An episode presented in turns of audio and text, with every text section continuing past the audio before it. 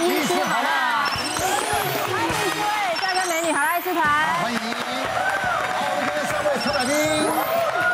哎呦，哎呦，我们要恭喜临床心理师张老师出新书。哎呀，恭喜恭喜，张荣斌张老师好。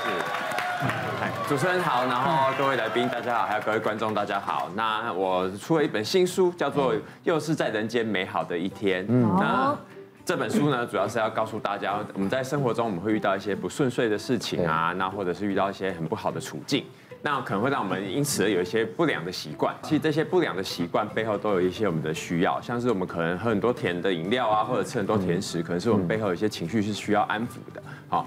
或者是我们有些过度努力的状态，是想要掩饰我们心里面的一些焦虑的状态，或者是我觉得自己不好的部分。嗯，好，那透过这样的方式，其实是可以让我们更了解自己的状态，好，重新去发现我们人生的美好，那好好的去体会享受的部分，又是在人间美好的一天。对，谢谢大家。好，请大家多支持。就是不要想太多，每一天是不是？人生是很棒的。对，好。蛋奶哥，你知道我们两个吃饭特快。对。这件。事情其实我们都知道对身体很不好，没有办法，很难改。我要那种急性子的人真的没有办法。我们俩每次吃啊便当打开一转头，哎，两个都吃完。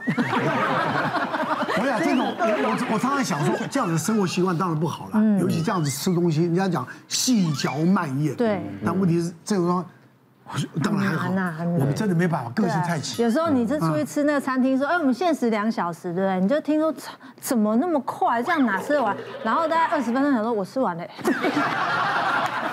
所以今天就是来告诉大家哪些坏习惯，对，看似好像没啥，但其实对健康伤害力很强啊。好不好？今天好好听听哈。请到四位一直伤害自己的朋友，来听听他们怎么说。来，现场小钟。我跟你讲，实测吃糖，嗯，喝手摇危害减糖后变瘦变年轻。你实测吃糖？我真的，因为我我真的很喜欢吃甜的东西。因为我跟你讲，譬如说你吃甜的巧克力，是什么会让你自己开心？嗯，它是用最简单获得多巴胺的方式。嗯，譬如说多巴胺平常，多巴胺，我是专业的，我先可以 多多巴胺会怎么才会分泌？然后你可能要运动，运动完之后你会觉得。开心，然后多巴胺，但是你吃糖，它可以立刻让你有多巴胺的感觉。但是你要记得，永远天下没有白吃的午餐。哇，糖，我跟你讲，等于毒啊！因为有时候压力大的时候，我会边追剧边吃那个那个冰淇淋，我一次可以吃掉两大桶。两桶，两桶，太多了吧？而且我不觉得腻，而且手摇杯几乎把它当做开水在喝。啊，那个不行。对对对，我还想说，哎，我吃我我稍微不要那么多，我半糖就好。但其实一般的半糖其实就已经甜死了，对对对。那后来我已经习惯性要吃那么多糖，然后我发觉不对劲的时候是什么样的吗？嗯，就开始皮肤变得很粗糙，嗯，比大象的皮肤还差。有这么差？因为大大象皮肤是最差的，因为橡皮擦嘛。对对对。我才知道我有这种事。而且大象的脾气是最不好的，橡皮擦嘛。然后真的皮肤变得很差，然后我觉得好像身体出了一些状况。我常常比如说很容易痒，我只要一抓痒的话，就整个就会起疹子。重点是我旁边的朋友，嗯，看到我他说，哎，小钟，说真的，你看起来真的很老。别说你吃糖会让你平均差不多，你可能假设你三十岁，你看起来可能会像四五十岁，加速老，加速你老化，你的皮肤不好你，整个皱纹，整个整个状态很差。让大家看一下我之前，而且容易胖哦，没有精神，嗯，要看一下我的之前的照片，那时候糖吃最凶的时候，你来看一下我的照片。大概几岁啊？那个大概是呃，哎不是，差不多四十出头的时候。怎么看到这个照片？对对对，这是我的肚子。就就肚子就是真的就有点像尾鱼肚，我我突然去走路或干嘛，突然运动一下，嗯，不但他会喘，我会动一下，我会突然全身冒冷汗。你是更年期吧？不是，也有更年期，也有更年期，然后天好像突然血糖很低，哦，我想说可能是糖尿病的前兆，我赶快去赶快去 Google 看一下，好像是糖尿病的前兆，因为我有一个朋友跟我类似，他也是每天就是吃冰淇淋吃甜的，嗯。他后来就是这，他怎么知道他得到糖尿病？他尿尿或干嘛的话都有蚂蚁了。哦，那我说哇，如果到我到我这个状状况就不对了。那我就我说不行，我想糖尿病的症状，然后如果戒糖一个月之后会有什么状况？嗯，哎呦，不单单会变年轻，精神会变好，皮肤会变好，整个状态会变得。可就是精神精力充沛，会会整个换一个人。那我那时候想说，那刚好这是我想说，趁着戒糖，顺便去练身体。嗯嗯，哇，想不到我在我差不多五十岁的时候，竟然会拥有腹肌。啊，我自己都吓到了。人家看一下照片，人家是父母，你是腹肌，我是腹肌。哇，这这个做合成的。其实这个 P 图我大概 P 了三天。终于把它批出来，这哪是你呀？对对对，我还发觉，哎，其实我只要戒糖的话，我甚至就是加加上一点点的运动，我甚至哎饮食上呢也不用再不要吃油炸的，其实呢对身体会非常，而且你每天那个精神气爽的感觉是我从所未有的，所以我才觉得糖是一个非常可怕的东西。所以说，如果你真的从可以今天开始不吃糖的话，我跟你讲，你身体会非常非常的健康。钟哥说的真的也是啊，虽然小钟哥照片可能是假的，但他说的东西真的是对的，因为是真的。哪个人呢？我们会去开同学会，是。然后你不去看，你都不知道为什么这些同学每一个有时候大我一岁，或是跟我一样，那怎么会很像我阿姨？很老。后来就研究一下，才发现你这一集有同学会你你还有下一个同学会？常常常常去开那个同学会的时候，同学的美人尖都已经到后脑勺了。我朋友才跟我分析，因为我从小就很讨厌吃糖，哦，所以我不吃甜的，我也不会像钟哥去喝什么手摇饮、冰淇淋都不吃，所以就不会加速老化，对，所以有可能才会看起来比实际年龄稍微年轻了一两岁这样子。不止了，不止了，年纪也很多了，很多，好不好？好，来，我们请医师来加一颗哈，李唐允李医师。对，其实刚才小钟哥有说糖像毒药一样，其实很多研究已经告诉我们，你吃糖之后。大脑会有那种上瘾的感觉，它让你很兴奋。嗯，那不吃你精神就会很差，对，所以你就会越吃越多，而且停不下来。所以吃两两桶的冰淇淋是非常可能发生的。嗯，然后我就分享一个也是我们整一个戒糖毒的一个案例。嗯，他其实只是一个高中生，高一而已。他妈妈带他进来，其实看不出来他年纪有像是儿子跟妈妈的感觉一样，看起来是非常苍老。他皮肤的状况也非常差，因为他从小就有那个异位性皮肤炎。他开始吃糖之后，他那发作的状况就越来越严重，每天就一直抓抓，痒到睡不着这样子。他不知道为什么从国中开始体重就一直不断的增加。他仔细一问才发现，因为他国中读书下课，学校附近很多手摇饮料店，所以他一定会喝一杯全糖的饮料。全糖？因为我身上只有五十块嘛，那买全糖比较划算啊，所以他一定会点全糖的饮料。那这样喝到高中到高一的时候，就胖了快十公斤了，然后挺着一个大大的肚子进来。那我帮他检查之后，就发现说他有严重的脂肪肝，再就抽血有一些三酸甘油酯的问题，然后再就肝功能也异常，那甚至他那个血糖也稍微有点变化，等于说他没有。到高三，他已经三高就已经很明显了，哇对，所以这时候我就帮他做一些药物跟饮食的处理，帮他减重之后，他那些皮肤的状况获得改善，那再就体重很顺利的减下来。最重要的是戒糖，那戒糖，因为糖我们说它像是一种毒药啊，所以你要戒这个糖，不是说一瞬间把它拿掉，拿掉你一定会受不了。我觉得是循序渐进，慢慢去减下来。比如说他一开始喝全糖的，那么希望他减成半糖，半糖之后减成无糖、微糖，然后再变成无糖，慢慢的减下来。而且我跟他约定说，等于说我喝一罐饮料之后，我要搭配两份的水，稀释它，或是无形中让自己增加水分的摄取，去把那个伤害代谢掉，代谢掉这样子。这样减下来之后，他整个精神活力也都改善很多，甚至在课业都跟着进步。对，真的集中力。其实我们讲减糖啊，大家都来讲糖的危害。对啊。现在新加新加坡有立法了，对对不对？它的它的糖限糖啊，嗯，就你停超标的话，它它有一些法令。哦。那美国有有些州也是啊，它都有限糖了。嗯。所以其实来讲，大家都知道，很多的国家都知道。光这个糖啊，造成的那种所谓的三高的问题，造成国家医疗的这方面负担，其实大家都很清楚了，真的，对不对？好，李医师要不要跟我们讲一下糖的危害？危害跟研究。其实呃，有一些国家有做这个研究说，如果这个国家摄取的我们那种高果糖玉米糖糖是比较多的，嗯，你只要摄取增加百分之两个 percent，它糖尿病人口可能会增加两成哦。糖尿病人口增加两成。所以这种哇，特别是那种加工过玉米淀粉加工成果糖糖浆的东西，在含糖里面也最多，或者是像我们冰淇淋里面也会有，巧克力里面也会有。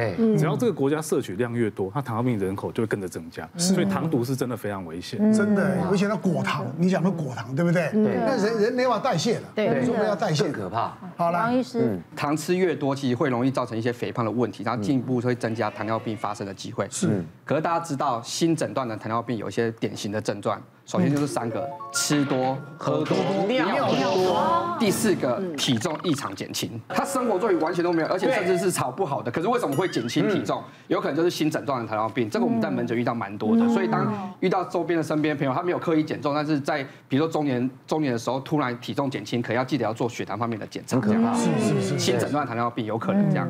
我就遇到一个大概是婆婆嘛，六十几岁，她来的时候就是严重胃食道逆流，每次都觉得火烧心，然后睡也睡不着。喉咙都有异物感，然后我帮他做了胃镜下去，就发现他是严重的胃食道逆流。然后我们如果分四个等级，他已经到第三等级这样子。然后我就说，哎哎，婆婆你怎么会胃食道逆流那么厉害？吃药效果都不好。这时候他的媳妇就跳出来讲说，啊，我跟你讲了，我妈就有两个坏习惯，我每次叫她改，她都不要。第一个坏习惯就是奶哥刚才讲的，吃东西吃很快。嗯，他妈妈就是从年轻就是做生意的急性子，对，一直到老，他就没办法改掉这个坏习惯。第二个就是他非常喜欢吃糖，他不是手摇饮，老人家喜欢吃一些龙须糖啊、花生糖这些其实糖分也非常高。他咬得动，让他吃啊，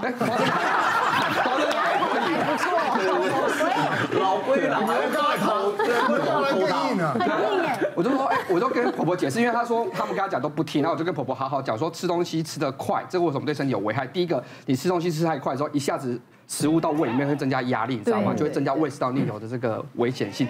第二个是我们那个饱觉中枢啊，是吃完饭后二十分钟才会开始作用。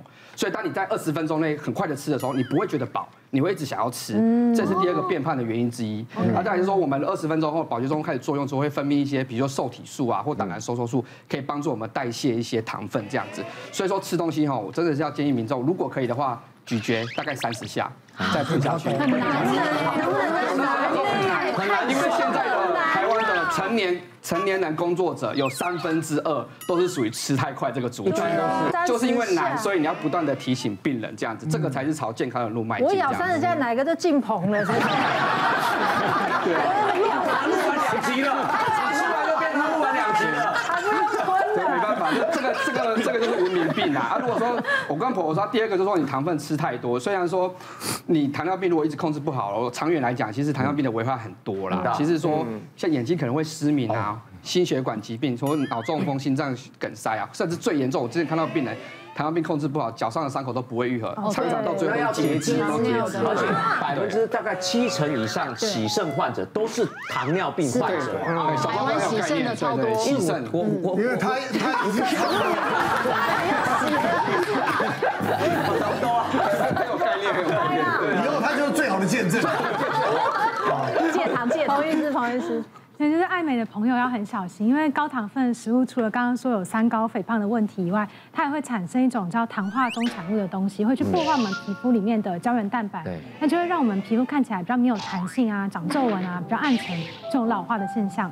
那另外的话，它跟痘痘还有粉刺的产生也有很大的关系。那像我们门诊的话，之前是有一个三十五岁的年轻的女孩子，但她就是快要结婚，然后满脸的痘痘，然后就找我们治疗。那一般我们知道痘痘的话，其实是可以用 A 酸来治疗。对。可是吃 A 酸的话，就是需要避孕。那她因为已经三十五岁，她希望赶快怀孕，所以她能够用的药物治疗就很有限。嗯。所以我们就去看她生活上可以调整的地方。那结果就发现她会熬夜划手机啊，而且非常非常喜欢吃糖，那就是各种甜食类的。然后每天的话，她都会喝大概三四杯的手摇饮。哇。那我们知道手摇饮杯，对国人的建议的外加精制糖的摄取量大概就是三十克到五十克。可是，一杯珍珠奶茶的话，大概就有六十二克，那何况他是喝到三四杯嘛？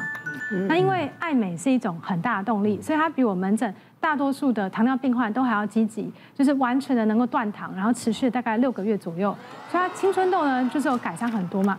然后另外的话，体重也减轻了八公斤，然后去拍那个婚纱照的时候，有很多毛片呢都是不用修图就可以直出的，它就凭空多了数百张美丽的照片，值得值得。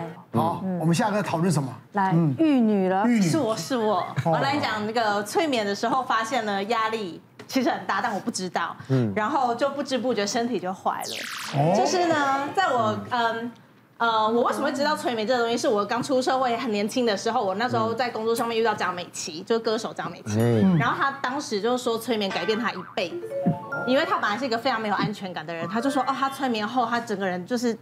改变他这整个人生的那个态度，然后他就叫我说，以后有机会他要去催眠一次。然后反正我这件事都放在心上，然后直到好几年后的有一天，我就闲来没事，想说，哎，想到这件事情，不然我去预约好了，就随便找了一个催眠师，然后预约体验。然后结果在那个车上的时候，催眠师先跟我乱聊两句，就是到见面的时候先乱聊两句。我就说，哦，我最近升官加薪，然后我就人生就是非常的顺遂，然后我本来就是一个很乐天、很开朗的人，就没什么烦恼。对，所以就是想说也没事，就无聊来体验看一看。然后他就说。一个人有多大的阳光面，就会有多大的阴暗面。哎呦，所以有人这样说，一个人有多爱你，就会有多恨你。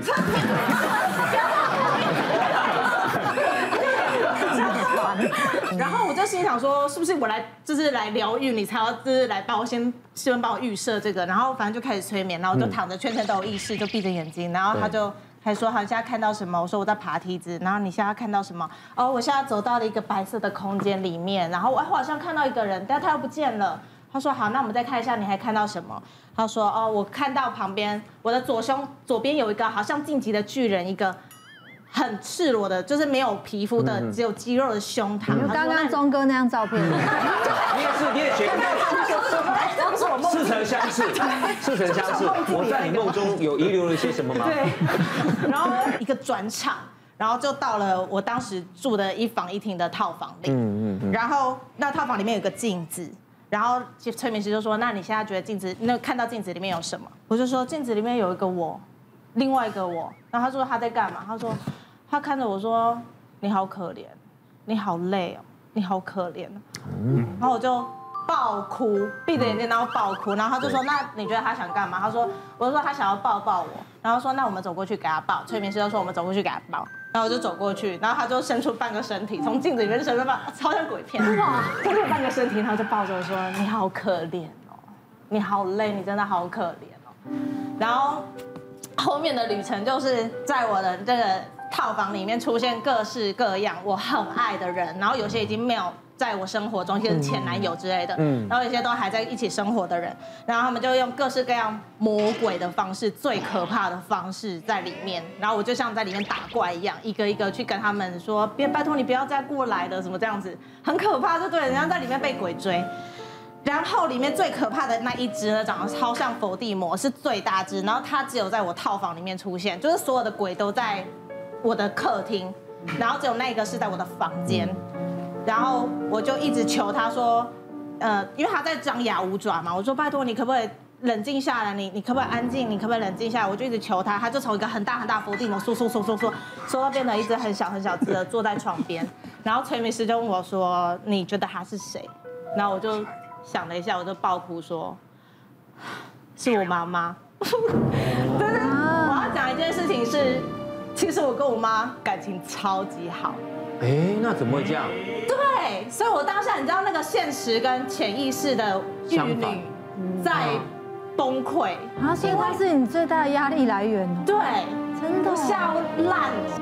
反正后来就是催眠师一直引导我，就我走进镜子里面，然后去跟那个我，还有我从小到大抱着的娃娃一起弹钢琴，然后我才感觉到说，哦，我感觉到一股暖流上来，然后催眠师才说，你要把这个感觉赶快收进你的心里，如果未来你有害怕或是没有安全感的时候，你把这个感觉拿出来，因为它是爱你爱你自己的感觉。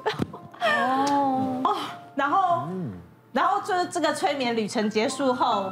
大概应该才一个小时，可我觉得我经历了一生。嗯，然后我我后来回去上班的时候，大概有我一回去我就打算离职了。我那时候不是说我才刚升官加薪，然后就一帆风顺。然后我那时候就知道，我如果再不离职，我一定会活不下去。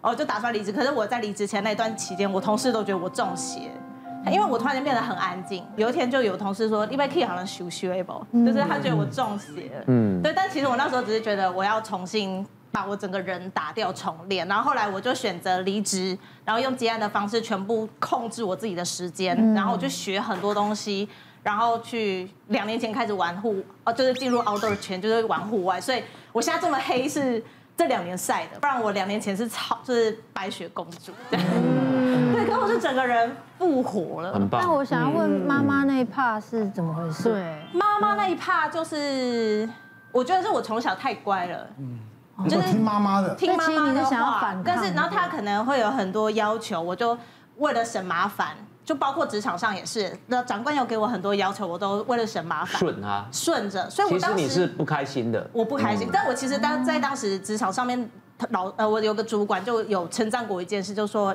就是玉女，你真的是一个嗯很乖的很乖的小孩，都没有脾气。我后来才知道这句话有多可怕，他就把你盖住了，对，压着你。其实人都在压抑自己，所以我常常讲。你不开心、不爽、不喜欢，说出来，要表达，奶哥就是，你看看，奶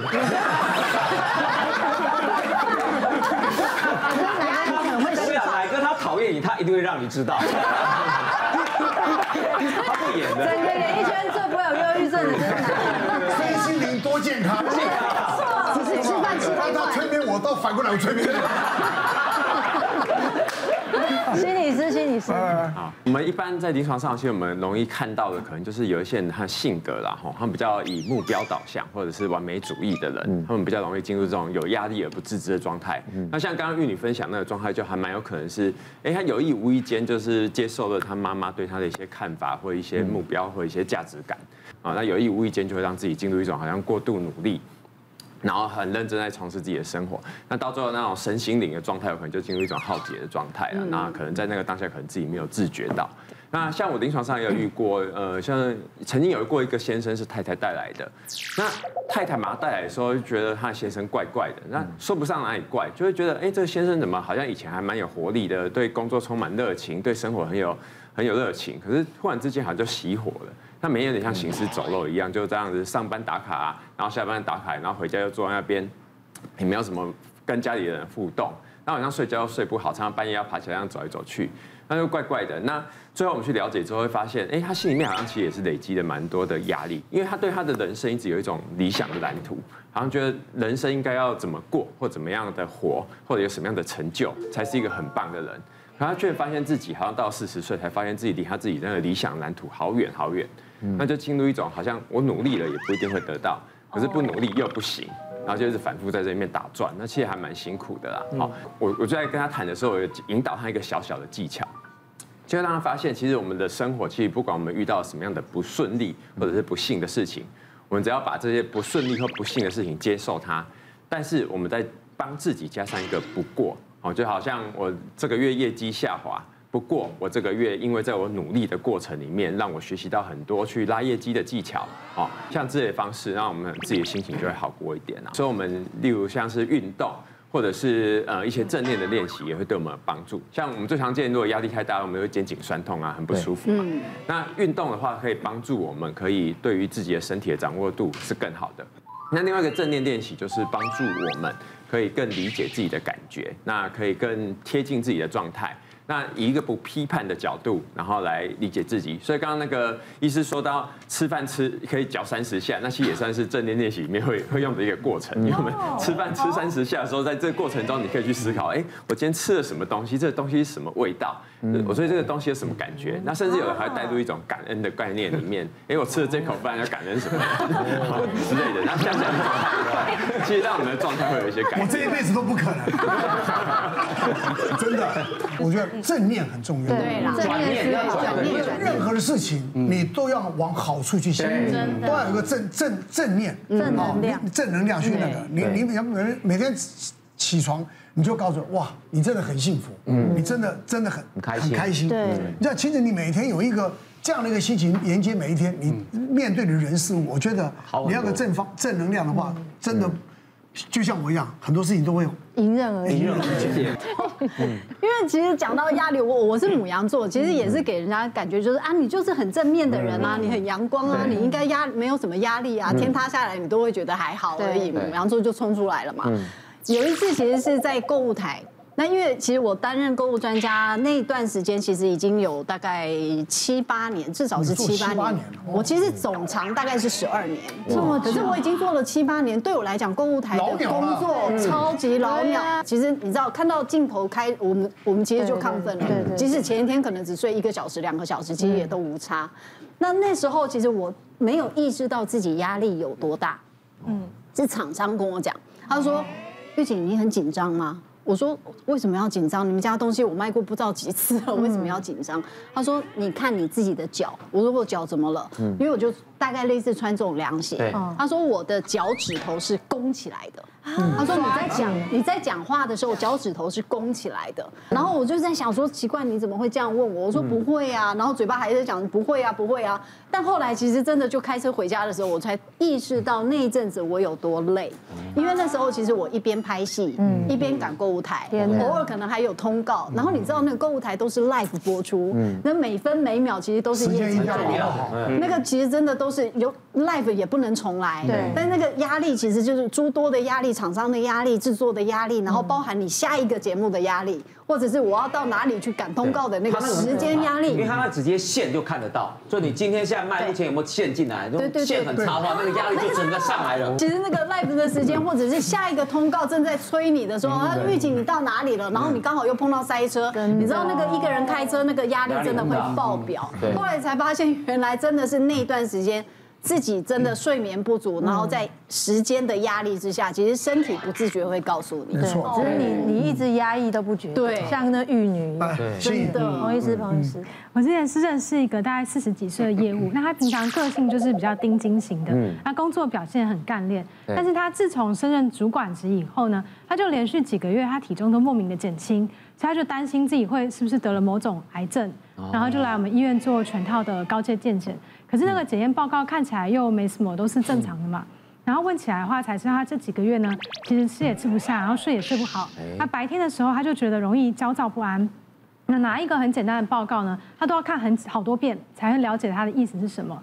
而且他就觉得说他这样子工作表现也不如他其他的同事啊，然后他就觉得心情比较沮丧，然后做很多事情都没有动力。啊，所以他听他讲这些下来呢，我们就觉得说他可能是已经有忧郁症的情况。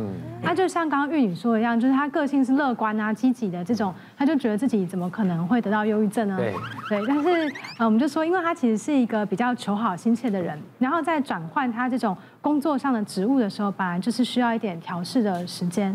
那，所以他可以去找我们专业的心理咨商，然后或者是说也可以吃一些简单的药物。那后来他吃了大概几个礼拜的药以后，哎，情绪就有改善。然后我们也是在诊间的话，就带他做一些简单的放松啊、正念的练习，然后教他像深蹲啊、弹力带这种简单的运动技巧，他现在的状况就蛮稳定的。哇，真的好。我们现在看还有什么？还有绿眼镜，那个实测三十六小时不睡觉，心脏不舒服挂急诊。你实测怎么都这么健康，拿自己的健康开玩笑啊！你下次会不会做一个健康的？对啊，其实来讲，其实来讲，我们 YouTube 就是要这个，就是噱头，噱头要大。对对对对。那我今天有带一点影片，先来看一下，再看一下。二十四小时。睡觉，没错，今天是六月十一号，礼拜四。那我们二十四小时不睡觉，早上七点到六月十二号，礼拜五的早上七点。Twenty four hours later，现在是六月十二号早上七点，七点零一了。刚才我也看得到这个很重的黑眼圈吗？Oh my god，我已经二十四小时没有睡觉了。现在那个光打过来，我都睁不太开。那我要来讲心得。那我现在就是有点不知道，脑袋有点转不太过来。真的是一整天经过二十四小时，然后呢，脑袋真的会越来越就是迟钝。今天的心得就是不要轻易尝试。对，我一开始就是先挑战第一次是二十四小时一天，对对？对，二十四小时睡觉。那这是第一次挑战，那这一次其实还好，因为呃，我二十四小时还好，对对对，这次还好。那等下会有第二次比较严重，因为第二十四小时一开始有这个想法是想说，因为之前高中也是办活动嘛，对，然后常常都一两天不睡觉啊。那大学也是读那个戏剧系，每天排练到很晚，回家还是要剪片什么的，那一天可能睡个三四个小时都已经习惯了。那我想说，那我来挑战一下这个二十四小时不睡觉。那我就哎第第一次这个挑战，哎还蛮 OK 的，前面大概。呃，十五小时、十六小时就是很正常啊，然后还可以工作啊、吃东西啊。那到后面大概四五个小时，哎，就稍微累一点，那就开始用这个看影片啊，就是放松的方式，让自己就是不要那么累。那第一次二十四小时挑战成功，我就觉得那没什么问题，而且流量也蛮好的，有几十万的人观看。那我想说，哎，大家是不是？那我们这种心态就是，哎。二十四小时。那个就会血脉通畅，对对对，二十四小时。看那那是不是三十六小时也有人看？你你三十六小时怎么撑过去？三十六小时是因为因为我悬崖那个什么那个什么测量，不是不是不是，因为那时候我有参加一个比赛，然后呢我就拿冠军，拿到一大堆那个提神饮料，然后我想说，哦，那既然二十四小时没问题，我三十六小时是不是来喝个提神饮料可以撑过去，让自己不睡？对对对，然后我就是一开始就狂喝嘛，一直喝一直喝，然后前面也都一样，还可以工作，还可以开台直播，那能量都还可以很足，直播的时候还是可以在。其实来讲，其实来讲是可以这样。对，先看偶像模仿一下。好，其实模仿的不是很像。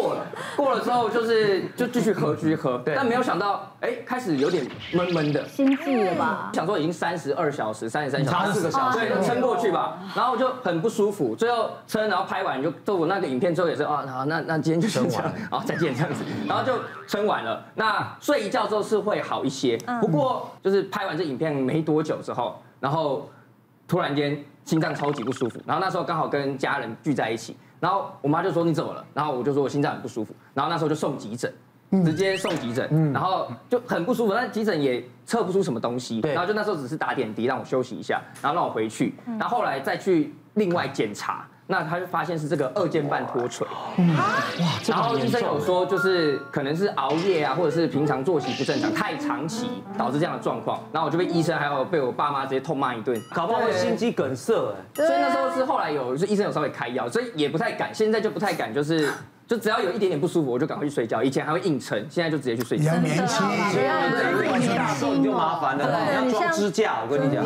来，李医师。那我先跟大家分享一下，你每天熬夜啊，其实会对身体有很大的影响。其实熬的不是你的自由，是你的健康，而且而且你是拿你的生命在熬夜哦。像我们刚才有提到，就是绿眼睛有说心脏不舒服，那我们先讲心血管好。其实熬夜你只要到三十六个小时，你身体的那个发炎指标就会大大幅度上升，你身体进入一个像在着火燃烧一种慢性发炎的状态。那这长时间下来，血管就容易发炎阻塞，就会造成一些心血管的疾病。那像癌症也是一样，你如果细胞、你的器官都在发炎，你很容易就得到这个癌症的问题。那刚才也提到，就是像自律神经的状况，就是我们人要维持这个生理的运作，需要神经来帮忙。嗯，那我们白天的时候会需要工作，需要挑战，所以交感神经会比较强一点，让你可以心跳比较快啊，比较活力这种感觉。晚上其实副交感会比较强，那以后进入一个休息的状态。嗯，那为什么有些人会越熬夜精神越好呢？就是因为他晚上的时候交感神经还是很兴奋，嗯，那你就会越熬精神越好。但白天的时候好像又快没电的感觉，所以自律神经也会失调。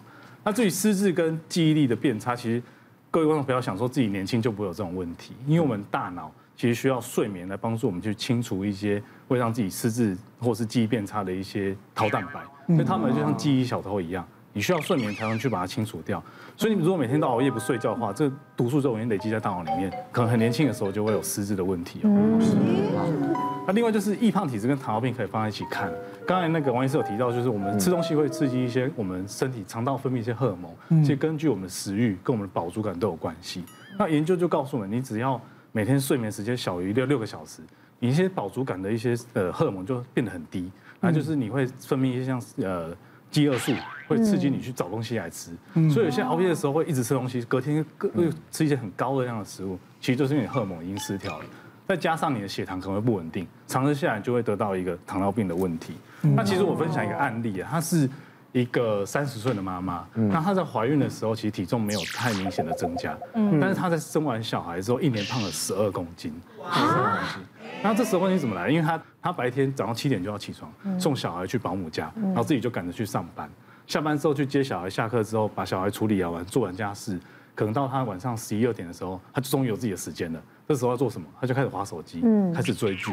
那我们追剧不可能只追一部啊，我一直追一部两部一直追下去，慢慢的他就开始到两三点才睡觉，而且追剧的时候要配什么？当然是会配一点宵夜来吃，那体重就开始慢慢变重。那前半年好像身体还 OK，但后来。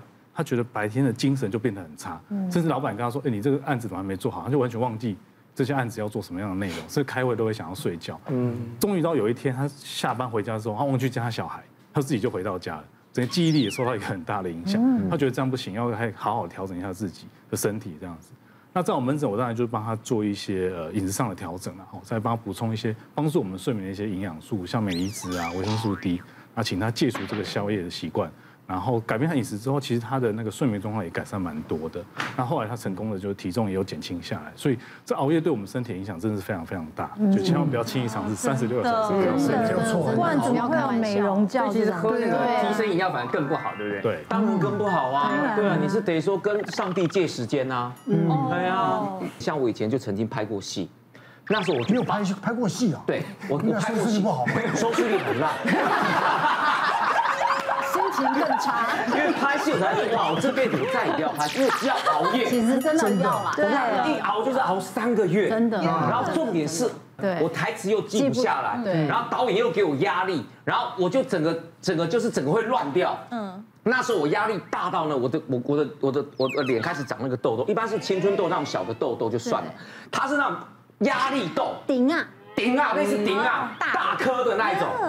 就是一般来讲，你你大概你的痘痘大概顶多大概三五天，一个一个礼拜就会消掉。嗯，它是在那个地方一个月。哎呦，我差点都变沈玉琳了。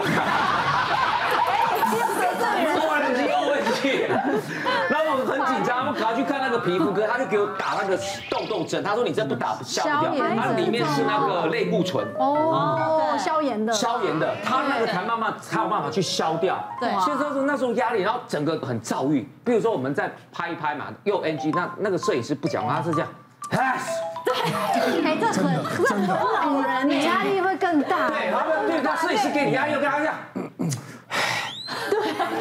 你那还好，那个导演在那看模拟的，对呀，哎看，真的真的有这样子的，蛮恐惧，对，会不会演？对对，就是这样子，真的。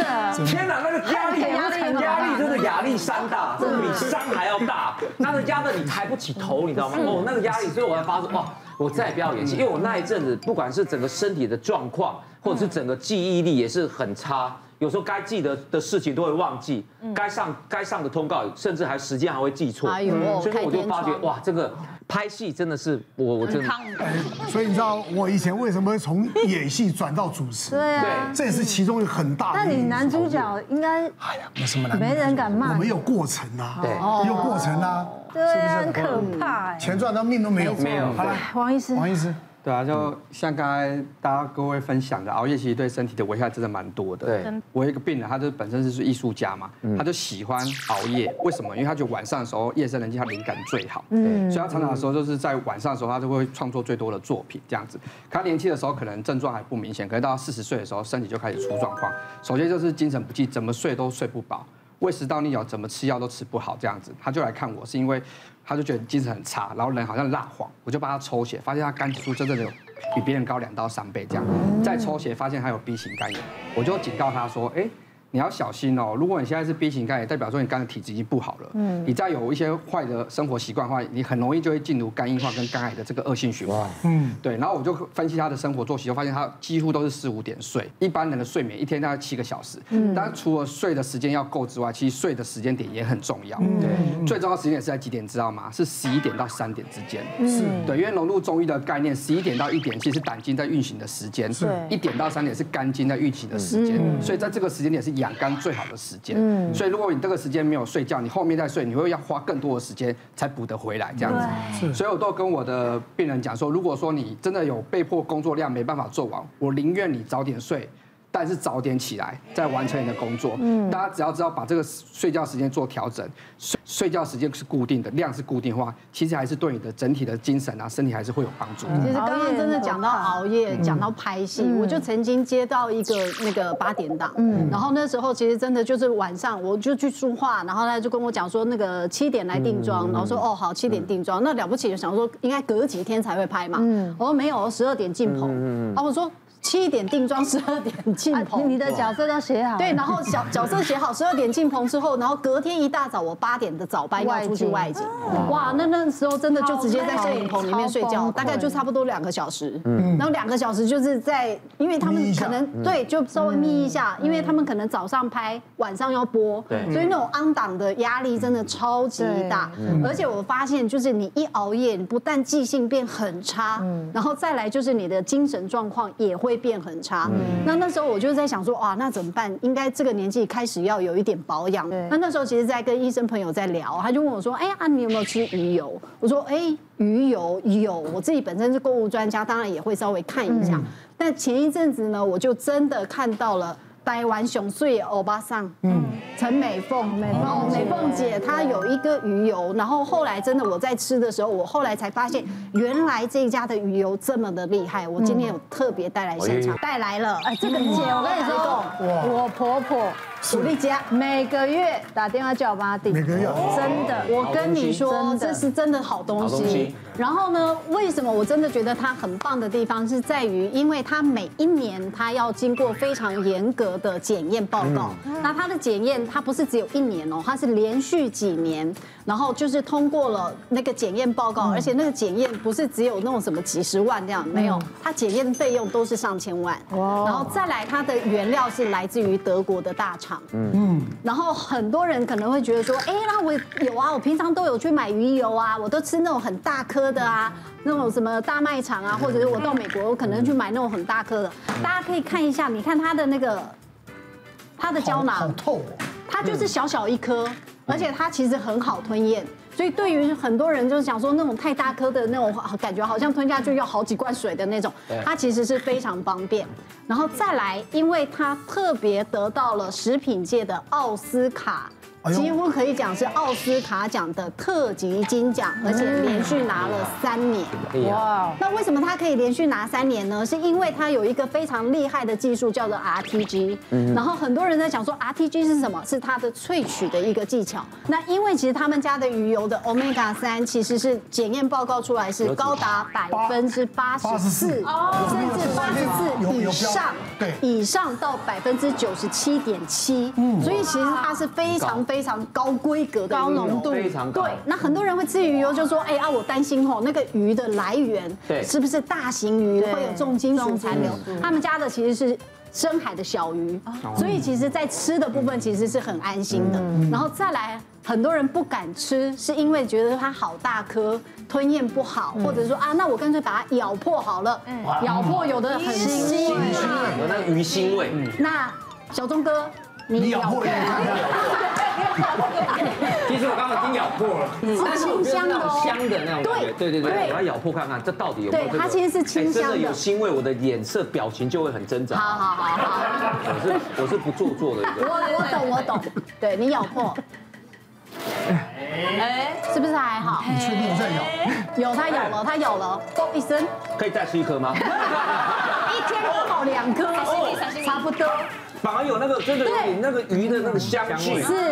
哦，这个好哎，有点像橄榄油的感觉，想沾一点面包，对对对对对，口味很棒，这也没有点面包，来来来点面包哦，再吃一颗，再吃一颗，哦，一天两颗哦，一天两颗哈，过量其实也没有，这个很香哎，哇，而且真的你发现就是你当你有长时间在吃鱼油的补充，你会发现你的精神状况会变很好，嗯，那我觉得这个就是保健啦，那对我来讲其实不是只有我在吃，对，像我老公。通常出差飞来飞去，我是说你这鱼油你就带，一定要。然后甚至于刚刚有讲，因为它其实小小颗，对，连小朋友，其实我们家小朋友，我现在差，因为他差不多十一岁嘛，然后我想说他也可以吃，真的，对，我觉得真的吃鱼油帮助很大。是是是，谢谢姐，我要开始给我儿子吃，一定要，要，这一定要，一定要，彭医师，彭医师。现在我们人人都习惯这种高糖高油的那种饮食呢，是很容易影响我们的代谢能力。那尤其台湾呢，外食的比例已经高达七成，所以就容易使得我们身体里面的好油，特别是 Omega 3的比例呢过低。那一般来说，我们 omega three 呢是一种必需脂肪酸，也就是说它对我们身体是必须的，但是我们没有办法自行的合成，必须要外透过外界的食物来摄取。那在鱼油里面呢 omega three 的比例就很高。那里面比较重要的一些成分，像是 EPA 或者是 DHA，就可以调节我们的生理机能。那以 EPA 来说的话，它是可以促进我们的循环。所以像是肥胖的啊、外食族啊，或者是一些银发族这种高风险群呢，就很适合来补充。那 DHA 的部分的话，它是我们婴幼儿很重要的营养素，所以像是哺乳的妇女或者是怀孕的妇女呢，也很适合来补充。那呃，至于很多市面上的鱼油，我们到底要怎么挑选的话，我会建议可以看大概三个面向。那首先的话就是浓度的部分。那之前有一个研究呢，它是拿总剂量相同的鱼油来比较，就是发现呢，高于八十 percent 以上的鱼油，它的效果还是会比低浓度的鱼油来得好。嗯。那再来的话，就是鱼油现在依照它萃取的方式有分成三种，就是一开始的 TG 型，然后后来的 EE 型，然后还有最新的 RTG 型。那 RTG 型的吸收率又更高。嗯，那最后像是新鲜度这种品质方面的话，我觉得就可以看这个鱼油是不是有通过国内外一些鱼油相关的认证。那比方说，如果是国际上的话，就有 IFOS，就是国际鱼油认证。那像刚刚那个玉琴带来这个鱼油的话，其实以前也有病人问过，所以那个时候我去查的话，是发现那的确是 RTG 型的高浓度鱼油。然后在 IFOS 他们的官网上面呢，它有说它每一项检验的项目都有合格，所以我想品质是有通过认证的。嗯。那至于食用的时间上来说的话，那鱼油一般来说，因为它是一种脂溶性的营养素，所以如果能够搭配含脂肪的食物一起吃的话，那它的吸收效率会更好。对，今天分享这么多坏习惯，我觉得除了吃饭吃快点以外，其他我都可以接受。就是坏习惯，好不好？那要改是真的不容易。人家讲习惯就已经成自然，对，你要改那是真的要下定一个定力跟决心的。对，好，但不管怎么样，坏习惯就是坏习惯，是能改的就尽量尽量。好的，好，大家身体健康，谢谢大家。